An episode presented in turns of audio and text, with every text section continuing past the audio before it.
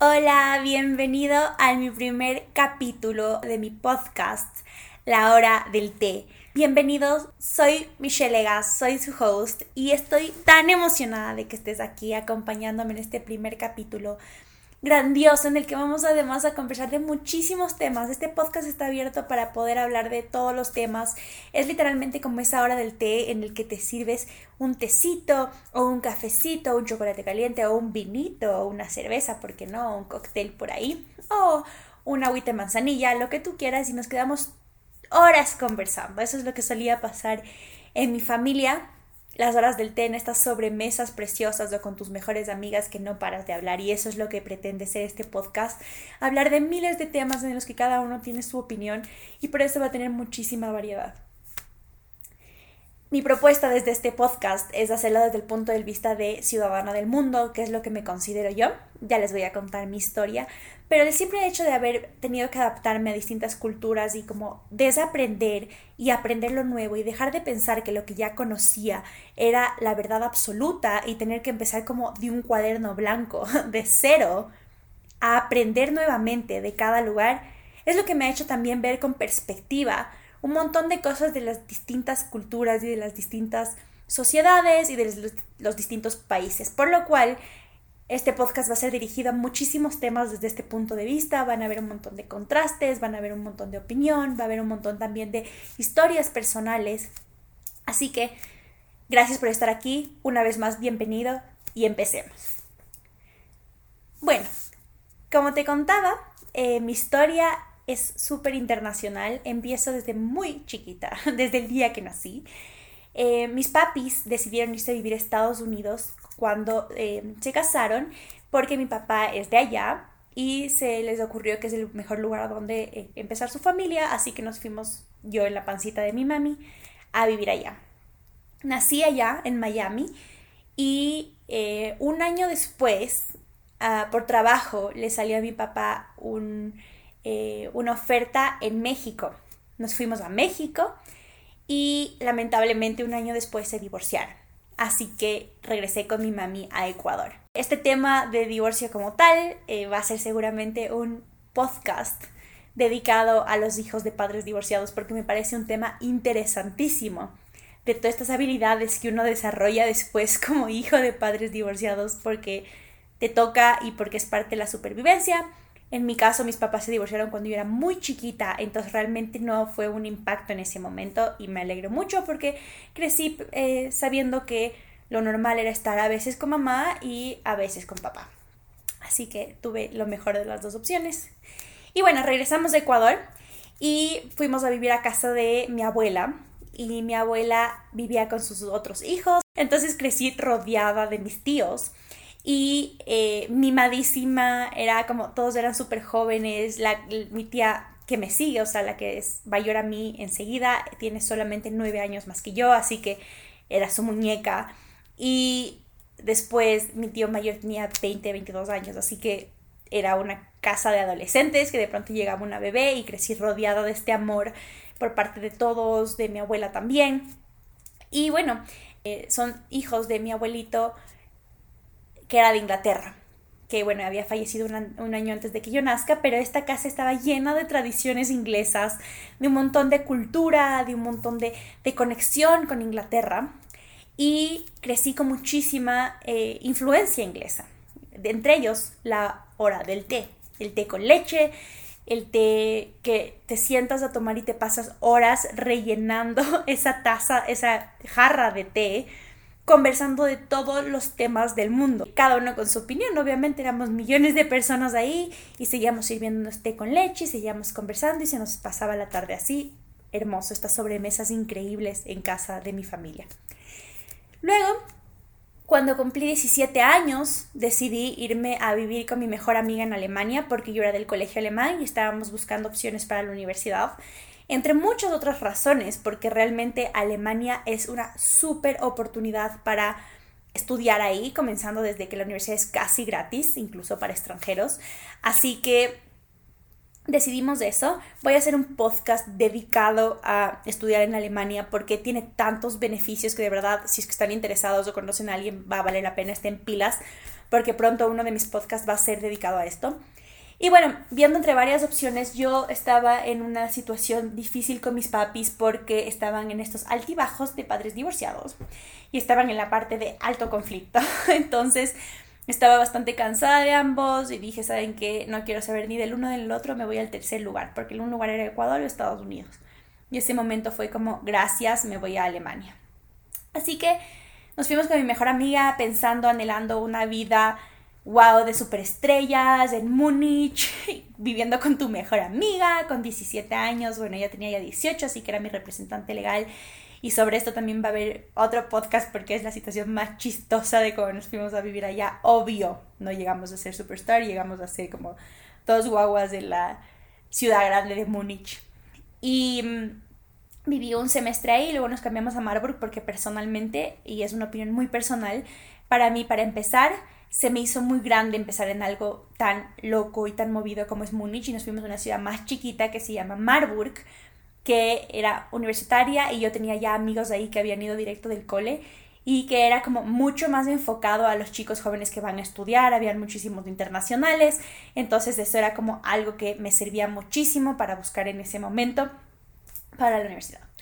Así que empecé mi vida en Alemania, me quedé eh, viviendo ya casi ocho años y en la mitad decidí hacer en mi tercer año, cuarto año, más o menos, hacer mi intercambio me fui de intercambio a Madrid y wow, o sea, Madrid realmente va a tener su propio capítulo porque fue la experiencia de mi vida. Yo siento que renací allá. También les voy a contar muchísimo sobre esto. Y es como mi lugar en el mundo, ¿saben? En ese happy place, ese lugar que no sabes por qué tienes tanta conexión, pero tienes, bueno, eso es Madrid para mí. Y como les digo, va a haber un podcast dedicado porque tengo tanto para contarles de esto y de cómo es mi conexión tan grande con, con esta ciudad preciosa. Así que llegué a Madrid, viví un año allá y regresé a Alemania. Y después me gradué de Alemania y decidí regresar a Ecuador porque me hacía muchísima falta mi familia y me había ido tan chiquita, imagínense, con 17 años que ah, necesitaba estar cerca. Yo también ya habían pasado 7, 8 años, así que tenía ya 25 años y regresé a Ecuador.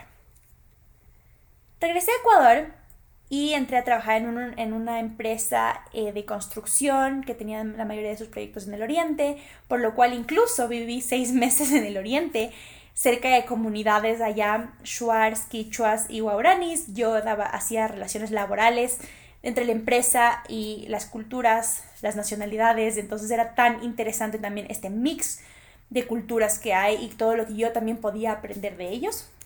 Y luego también regresé ya a Quito y es desde donde les estoy hablando, porque es ahora donde eh, estoy hasta irme a hacer mi maestría nuevamente en España, que como les digo es mi lugar del mundo. Eh, pero veamos cómo son las cosas, estamos en época de COVID, así que vamos a ver cómo nos sale este viaje. Entonces, con todo este background, con todo este camino entre países, me di cuenta que cada vez que iba a un nuevo lugar tenía que adaptarme de cero. ¿Y saben cuándo fue que más me llamó la atención? Un día estaba en Marruecos, porque eso es lo hermoso de vivir en Europa, que puedes coger un ticket, y les prometo, me salió un ticket por 9 euros. Madrid, Marruecos. Y Madrid, Marrakech fue. Y estaba en Marruecos, en Marrakech, y me preguntan que de dónde soy. Y como les digo, era en mi tiempo que estaba yo de intercambio en Madrid. Entonces les digo, ah, soy de, o sea, ¿de dónde vengo? Era de entrada venimos desde España. Estaba con, con un grupo, unos chicos alemanes. Entonces ellos, la persona que me estaba preguntando me dice, ah, entonces eres española. Y le digo, me dijo, ¿estudias en España o algo así? Le digo, no, estudio en Alemania. Y me dijo, ah, entonces eres alemana. Y le digo, no, realmente soy de Ecuador. Y me dice, ah, entonces eres ecuatoriana, naciste ahí. Y le digo, no, nací en Estados Unidos. Y este pobre hombre estaba hecho un shampoo por todo el camino que de dónde soy. Y eso es de verdad una gran pregunta, que de dónde soy. ¿Cuál de estas sería la respuesta correcta?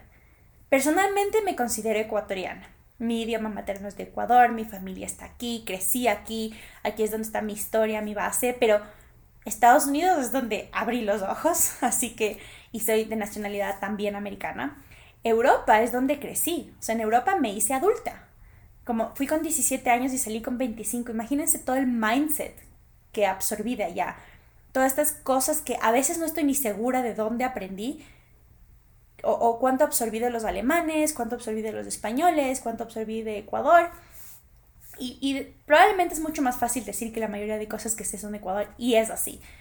Pero cuando te haces grande en otro país, cuando pasas por todo este proceso complicado, que es hacerse adulto en otro país, realmente tengo muchísimo de alemana en mí y es chistoso porque muchas veces mi familia me molesta con lo estricta que soy o lo puntual que trato de que la gente también sea o es súper alemán esto. Y, y eso es lo que me hace sentir que tú eres de muchas partes y es lo que eres de todo el mundo y es como no solamente eres de los lugares a los que has ido o has vivido sino también de la gente que has conocido yo me acuerdo que los últimos años de Alemania me metí a trabajar en la oficina internacional donde aceptábamos chicos extranjeros y venían de todas partes del mundo. O sea, eso es lo que más me encantó de vivir fuera, de estudiar en Alemania, que la interculturalidad era una locura. O sea, yo en clases estaba sentada al lado de una chica turca, árabe, al lado de un, chinito, al lado de una chica de Japón, al lado de otro latino,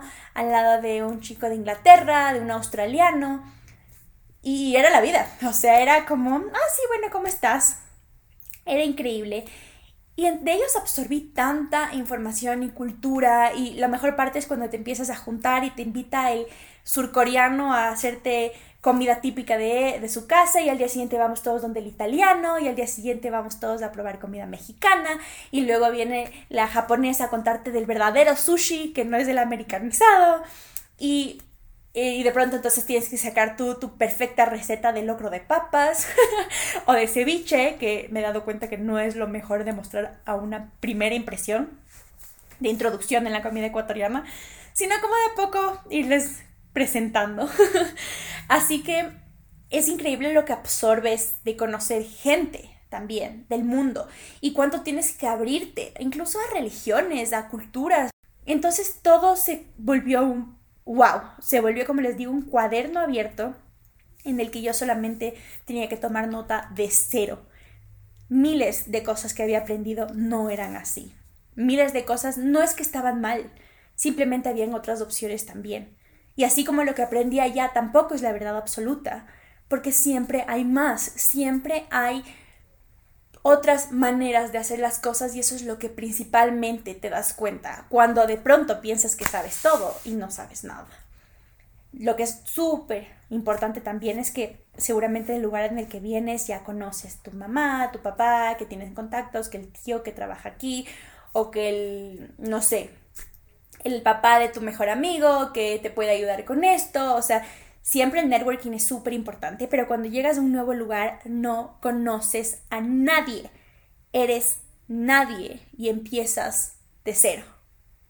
Y empiezas a formar tu vida allá. Y eso también nos pasó. Y eso es una de las cosas más impactantes también, porque ya no hay ni quien te ayude a conseguir una casa, por ejemplo, nada. Tienes que empezar tu propia red. Tienes que empezar tu propia red de contactos y como siempre hemos hablado, el networking es súper, súper, súper importante. Luego de toda esta experiencia, regresé a Ecuador y wow, o sea, decirles que fue como irme a un nuevo país que no conocía. ¿Saben lo que significa regresar a tu país al que perteneces y no pertenecer? ¿Sabes lo que significa haberte ido a crecer en otro lado y regresar y que todo sea distinto? Y al mismo tiempo igual, pero distinto. Imagínense que es como un rompecabezas. Le sacas una de las piezas del medio y el rompecabezas empieza como a cambiar de forma, pero la pieza que sacaste también. Entonces cuando tratas de reinsertarle, ya no cabe ya no es la misma forma. Ni el rompecabezas, ni la ficha. Y esa ficha soy yo. Esa ficha es la persona que sale de su hogar. ¿Por qué? Porque también cambia. Porque también se ha tenido que adaptar a nuevas cosas y cuando viene ya es distinto. Probablemente no mucho cambió, o sí. A mí en ocho años me cambió tantas cosas, tantas cosas a nivel de amigos, a nivel de familia. Pero no es solamente eso, tú también cambiaste, tú también tienes tus nuevas creencias, tienes tu nueva cuadernito con aprendizaje. Obvio, obviamente. Te fuiste ocho años, en este caso mío, y el mundo no se puso pausa, el mundo siguió, el mundo se puso play y siguió mientras tú seguías. Eso fue una de las cosas más difíciles de volver a casa. Yo necesitaba volver, todos los ocho años que estuve fuera, estuve extrañando a mi familia, a mis amigos, soñaba con mi grupo del colegio, a pesar de que habían pasado ocho años, yo seguía soñando literal, de que dormía y soñaba en un día de clases. Porque yo amé mi colegio y podemos hacer otro podcast de eso porque amé, amé la experiencia, amaba a mis amigos, eh, ir a clases, y soñaba con que eso sea igual. Yo juraba que Ecuador era eso. Y no, obviamente, todos crecimos igual que yo, todos fuimos a la universidad, todos ya estaban trabajando. Y yo pretendía que todo sea igual. Y no fue. Es chistoso también porque lo que empieza a pasar es que no me sentía perteneciente de aquí, pero siempre fui extranjera en Alemania, siempre fui extranjera en España, siempre soy extranjera en Estados Unidos. Y de pronto soy extranjera en mi país. No conocía nada de lo que había pasado en los últimos años, no sabía quién era la gente famosa de la televisión, no sabía qué eran los típicos chistes de aquí, no sabía que incluso algunos lenguajes habían cambiado o la jerga había cambiado. No sabía que que ya eran todos grandes. No sabía que en verdad ya no era pertenecía. Ya no sabía de las historias que habían pasado últimamente. Cuando conversaba con amigos ya tenían sus nuevos amigos ya no era lo mismo. Y esta es la parte dura. Y también es la parte interesante, porque finalmente pude cerrarle con un lacito de amor, pero saber que yo quiero seguir por el mundo. Entender que Ecuador siempre va a estar para mí, siempre va a estar aquí para mí, pero quiero estar en, en otras partes también. Y cuando conoces, cuando tienes una probadita de lo que hay fuera, de lo que hay en otros países, de lo que significa la riqueza intercultural, de lo que significa todos los días estar en el reto de no hablar tu idioma. ¿Saben lo que es haberme levantado por ocho años en un país donde no hablan mi idioma y donde siempre hablé con acento o, no entendía muchas veces lo que estábamos diciendo en una reunión ponte de 15 personas alemanas y yo? No siempre entiendes todo. Muchas veces tienen dialectos ellos y eres la extranjera siempre. Y es maravilloso porque lo que te nutre eso es increíble. Pero por esto, este primer capítulo de mi podcast se llama Ciudadana del Mundo, de todo lado y de ninguno. Del todo lado es porque eres de todo lado. Es grandioso ser de todo lado. Es increíble lo que yo siento siendo de todo lado. Amo poder conversar de cada cosa que he visto, de cada cosa que, que, que me ha impresionado, de que no podía creer, que venir a contar aquí todo lo que he vivido, todo lo que todo, todo lo que me ha podido como llenar y lo que he aprendido es algo que no cambiaría en mi vida y es algo que me identifica, es algo con lo que, para lo que yo nací, nací para ser esta niña internacional porque desde que tengo 15 días de vida nos fuimos de viaje y desde que tengo un año de vida nos, nos cambiamos de país. Así que ha sido maravilloso siempre he tenido una mezcla de culturas, siempre he estado en un colegio internacional, así que esto es lo que más me ha impresionado y me ha gustado de todo esto. Es súper chistoso porque al mismo tiempo creas en tu cabeza un mundo utópico en el que tomas lo mejor de cada país. Es este mundo perfecto que cuando estás en una ciudad extrañas del otro o dices, ay, es que allá es así. Me pasé diciendo en Alemania, ay, es que en Ecuador es así. Volví a Ecuador, me pasé diciendo, ay, es que en Alemania es así. así que creas como un mundo utópico, tomando lo mejor de cada país. Yo, por ejemplo, creaba un mundo que tenga el sol que tiene Ecuador, el clima que tiene Quito. Es medio frío a veces, pero ese sol de siempre que te acompaña siempre, con la comida, las frutas que tenemos aquí, las playas que tenemos en nuestra costa. ¡Wow! Luego lo, lo acompañaría este mundo perfecto con el compromiso que tienen los alemanes. ¿Cuánto su palabra vale? ¿Cuánto puedes confiar en lo que sale de su boca, en lo que dicen? Que así va a ser. Su seguridad, el nivel de educación que hay allá, lo justo que puede ser. Sé que no podemos generalizar, pero ¿cuánto tienen acceso todo el mundo allá a educación, a salud, a seguridad, a trabajo? La calidad de vida, cuánto te respetan. Y de España, qué, qué lugar tan lindo, porque es una mezcla europea latina. O sea, imagínense eso. Su comida, su tinto de verano, su cultura ¡Wow! ¡Cuánta cultura! ¿Cuántos teatros? ¿Cuánta literatura? Es impresionante. Y así de cada lugar en el que voy. Estados Unidos me encanta la accesibilidad que tiene para lograr cosas que quieres. Muchas veces materiales sí, pero sea como sea, vivimos en un mundo físico. Y es, me gusta la accesibilidad que hay a lo que se te ocurra. Y así de cada lugar, así de cada lugar al que vas, vas formando tu mundo utópico y es lindo, no existe, pero tú puedes volverte un ciudadano de este mundo utópico en el que practicas lo mejor que has aprendido de cada lugar. Lo mejor de su gente, lo mejor de, de todo. Puedes convertirte en eso. Es interesante, siempre serás extranjero. Siempre a donde vayas. Como les digo, en mi mismo país me sentí extranjera. De mi mismo país no conocía mucho cuando volví luego de casi una década. Y, está bien. Y ahora después de tres años me doy cuenta que, que, mucho de mí está aquí, pero mucho de mí está en otro lado. Y es porque esa es mi historia. Así que entre ventajas y desventajas, no puedo ni comparar. Ser un ciudadano del mundo es algo grandioso y es algo que me ha formado, es algo, es lo que soy. Y es por eso que ahora empieza este podcast. Vamos a tener miles de temas con estos contrastes, con un montón de lugares, como les digo, con temas personales también. Y